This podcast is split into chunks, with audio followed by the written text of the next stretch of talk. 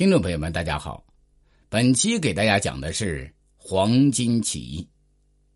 东汉末年，政治腐败，朝政大权基本被宦官与外戚掌控，苛捐杂税层出不穷，百姓生活在水深火热之中，加之常年与羌人征战，东汉元气大伤，更加剧了社会矛盾的产生。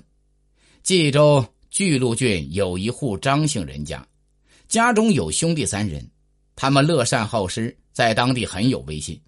张家老大名叫张角，略微懂些医病之道，经常给穷苦的百姓医治疾患，却从不要钱。他深深理解穷苦老百姓的遭遇，知道老百姓在如此的社会状况下生存实属不易，他们热切盼望在一个太平世界过上安居乐业的日子。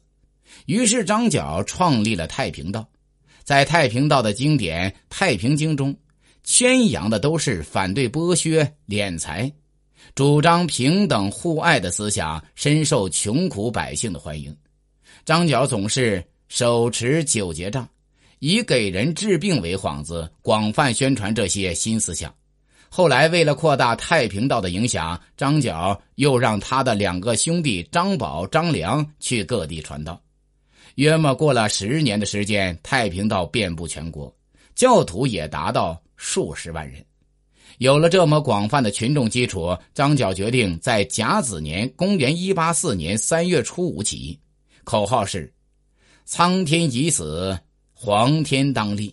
岁在甲子，天下大吉。”苍天指的是东汉王朝，黄天指的是太平道。他们还派教众用白粉在洛阳的寺庙和各州郡的官府大门上写下“甲子”两字，以此作为起义的暗号。就在大家兴致高涨的准备起义时，有教徒当了叛徒，将起义计划报告给了朝廷。官府闻讯，立即开展了大规模的搜捕活动，局势对太平道相当不利。为了掌握主动权，改变劣势，张角果断决定提前发动起义，并约定以黄金缠头为起义军标志。黄巾军杀死官僚和地主，把缴获的财产分给贫苦的百姓，所以他们得到了广大百姓的支持和欢迎。东汉政府非常惊慌，派重兵联合各地的地主豪强，共同抵抗黄巾军的攻击。但是，起义军人数众多，士气高涨，根本无法镇压。起义军在南阳、颍川、汝南、广阳等地都取得了很大的胜利。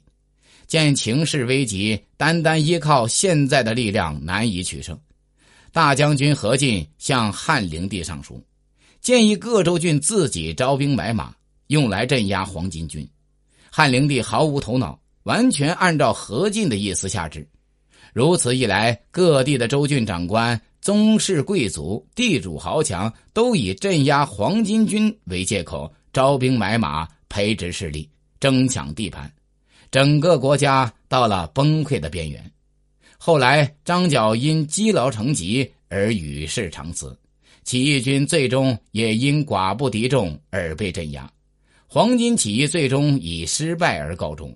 但是，黄巾起义点燃了各地的反抗之火，这些反抗斗争在此后的二十多年里从未间断。本期已经讲完，欢迎订阅。